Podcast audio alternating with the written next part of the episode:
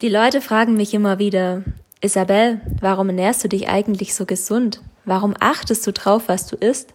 Das ist doch krankhaft. Das ist doch völlig egal, was wir essen. Der Körper holt sich schon immer alles, was er braucht. Hi und herzlich willkommen zu Fresh Matters, deinem Podcast mit allen Themen rund um nachhaltig, gesund Leben.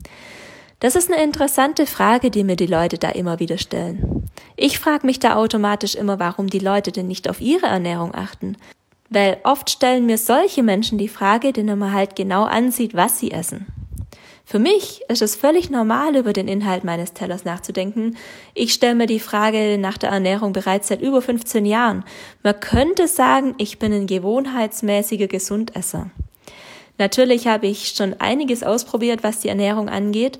Angefangen habe ich vor langer Zeit damit, dass ich alle genervt habe, weil ich Vegetarier war.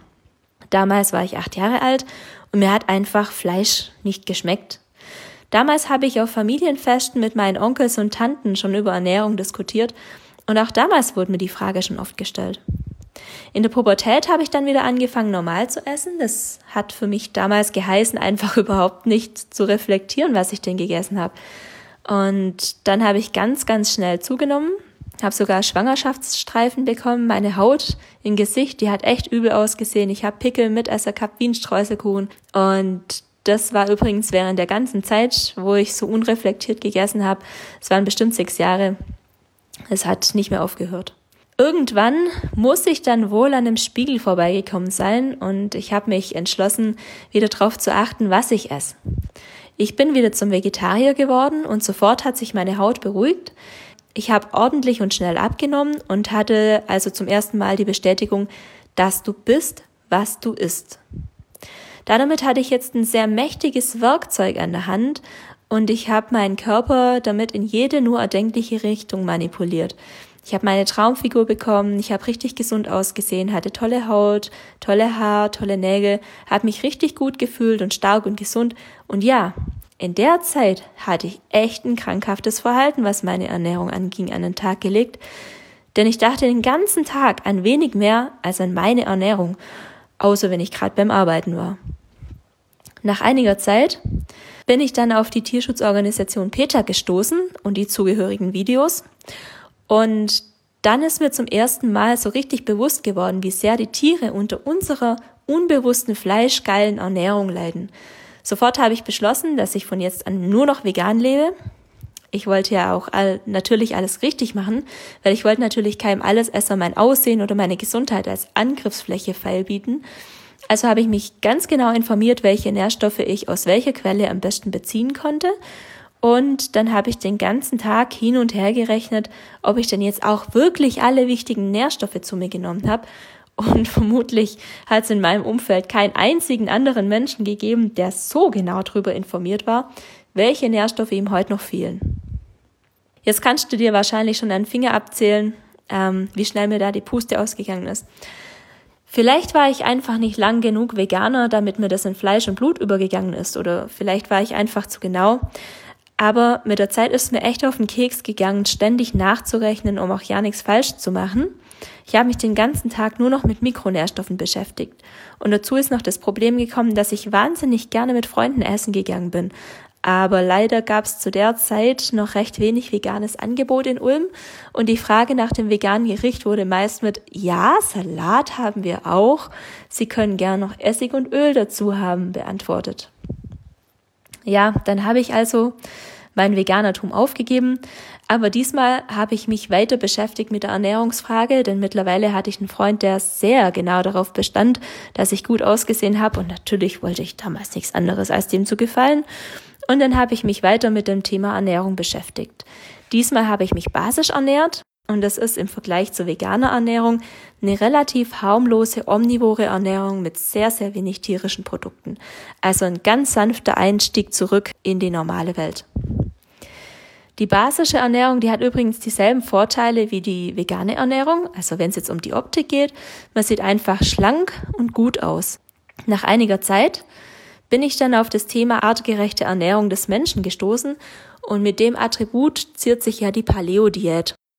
Wer jetzt aber bei der Steinzeit-Diät an Fleischorgien denkt, den muss ich jetzt leider enttäuschen. Die Paleo-Diät, die geht davon aus, dass der Steinzeitmensch, das ist übrigens eine sehr realistische Vorstellung, das habe ich recherchiert, zu großen Teilen von Samen, Beeren, Nüssen, Gräsern, Insekten und Wurzeln lebte und hin und wieder auch von Früchten, Honig oder Eiern. Und wenn er jetzt letztendlich auch mal einen Jagderfolg hatte, dann gab es auch Fleisch. Deshalb gibt's bei der Paleo-Diät vornehmlich rohe vegetarische Kost, manchmal auch warme Mahlzeiten, sehr wenig Fleisch, kein Fastfood, keine verarbeiteten Lebensmittel und keine Milchprodukte. Und während der Zeit habe ich mich gesund und stark wie niemals vorher gefühlt. Ich habe penibel darauf geachtet, dass meine Nahrung nur aus Demeterquellen kommt, ähm, weil nur so die Naturnähe meiner Lebensmittel annähernd gegeben war. Dann bin ich schwanger geworden. Und dann ist mein Heißhunger auf ungesunde Ernährung stärker geworden als mein eiserner Wille. Aber was geblieben ist, war der Fokus auf Bio- und Demeterqualität. Warum eigentlich Bio- und Demeterqualität? Eigentlich ist das eine erschreckende Frage. Weil heute muss die Nahrung, die so ursprünglich wie möglich ist, extra gekennzeichnet und benannt werden, damit man sie als solche erkennt. Und den Gegenpol da dazu bilden die auf Profit ausgelegten neuen Züchtungen. Weil die Lebensmittel, die wir heute im Supermarkt kaufen können, die werden auf ausgelaugtem Ackerland oder auf Substrat angebaut und die Früchte unserer Äcker, die wachsen sehr schnell, oft sogar ohne Sonnenlicht in der künstlichen Umgebung. Und oft kaufen wir Obst und Gemüse, das unreif nach wenigen Wochen Wachstum gepflückt worden ist, um während der Reise zu uns noch zu reifen. Und das Obst und das Gemüse, das schmeckt fast neutral. Es bietet kaum Nährstoffe, und es hat mit den Vorstellungen in unseren Köpfen, im Supermarkt an der Gemüsetheke Vitamine zu kaufen, überhaupt nichts zu tun. Genau dasselbe Schema, das finden wir übrigens auch bei konventioneller Tierhaltung. Da werden Tiere gezüchtet, die möglichst schnell, möglichst groß werden, meist sogar nur an bestimmten Körperteilen. Und so wächst jetzt zum Beispiel das Masthähnchen besonders an der Hähnchenbrust.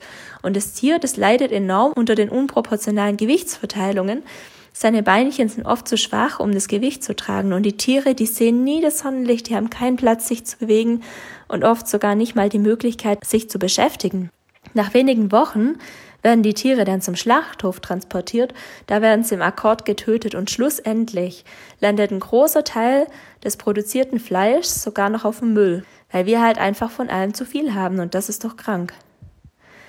Ganz zu schweigen davon, dass wir für so eine tierische Aufzucht eine riesige Menge an Antibiotika brauchen. Die Nutztiere, die leben ganz eng aufeinander, ein ganz grausames Leben in Dunkelheit und in eigenen Exkrementen. Die werden gequält, die sind ständig verletzt und krank. Männlichen Ferkeln zum Beispiel werden bei vollem Bewusstsein die Hoden abgerissen. Wie kann das denn sein? Viele von diesen Tieren bekommen trotz ihres jungen Schlachtalters auch noch Tumore und andere chronische Krankheiten. Mein Mann und ich, wir interessieren uns sehr genau dafür, wo die Produkte, die wir verzehren, herkommen. Am liebsten ist uns, wenn wir Lebensmittel aus der Umgebung finden. Zum einen können wir uns dann davon ein Bild machen, wie die Tiere gehalten oder die Felder bestellt werden. Und zum anderen ist uns auch die CO2-Bilanz sehr wichtig. Warum also sollen wir uns gesund und bewusst ernähren? Das ist einfach relativ leicht zusammengefasst. Zum einen kann man so Tierleid reduzieren, man kann die CO2-Bilanz gering halten, man kann auf Verpackung verzichten, weil man direkt beim Hersteller einkaufen kann. Man kann Lebensmittel kaufen, die voller Nährstoffe sind, die tatsächlich also das bringen, was man davon erwartet. Und kurz, eine gesunde Ernährung, die gibt deinem Körper, was er braucht. Nährstoffe, und eine intakte Umwelt. Und wenn du jetzt noch nicht ganz überzeugt bist, dann habe ich dir noch eine kleine Geschichte, die habe ich neulich bei Bodo Schäfer gehört. Stell dir vor, du besitzt ein edles Rennpferd. Das Pferd ist preisgekrönt, es hat eine riesige Menge an Geld gekostet und ist deine einzige zuverlässige Einkommensquelle. Was würdest du diesem Pferd zu fressen geben? Würdest du ihm Discounter Billigware anbieten? Würdest du ihm Alkohol zu saufen geben? Würdest du es die ganze Nacht durchfeiern lassen?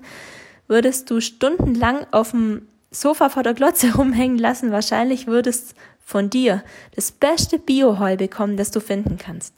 Vielleicht würdest du sogar das Heu selber anbauen. Es würde das beste Wasser zu trinken bekommen, das du finden kannst. Du würdest mit ihm mehrere Kilometer täglich laufen oder reiten gehen und du würdest sogar dafür sorgen, dass es sich genügend ausruht. Merkwürdigerweise behandeln viele von uns ihre Haustiere besser als ihren eigenen Körper. Was gesund ist, wissen wir für die Tiere genauer als für uns selber. Stell dir also vor, dein Körper wäre das Rennpferd. Und wenn du deinen Körper genauso behandelst wie dieses Rennpferd, dann ernährst du dich gesund. In diesem Sinne wünsche ich dir eine ganz tolle Woche. Ich hoffe, der Podcast hat dir gefallen. Lass mir fünf Sterne da. Ich freue mich, bis wir uns nächste Woche wieder hören. Deine Isabel. Ciao.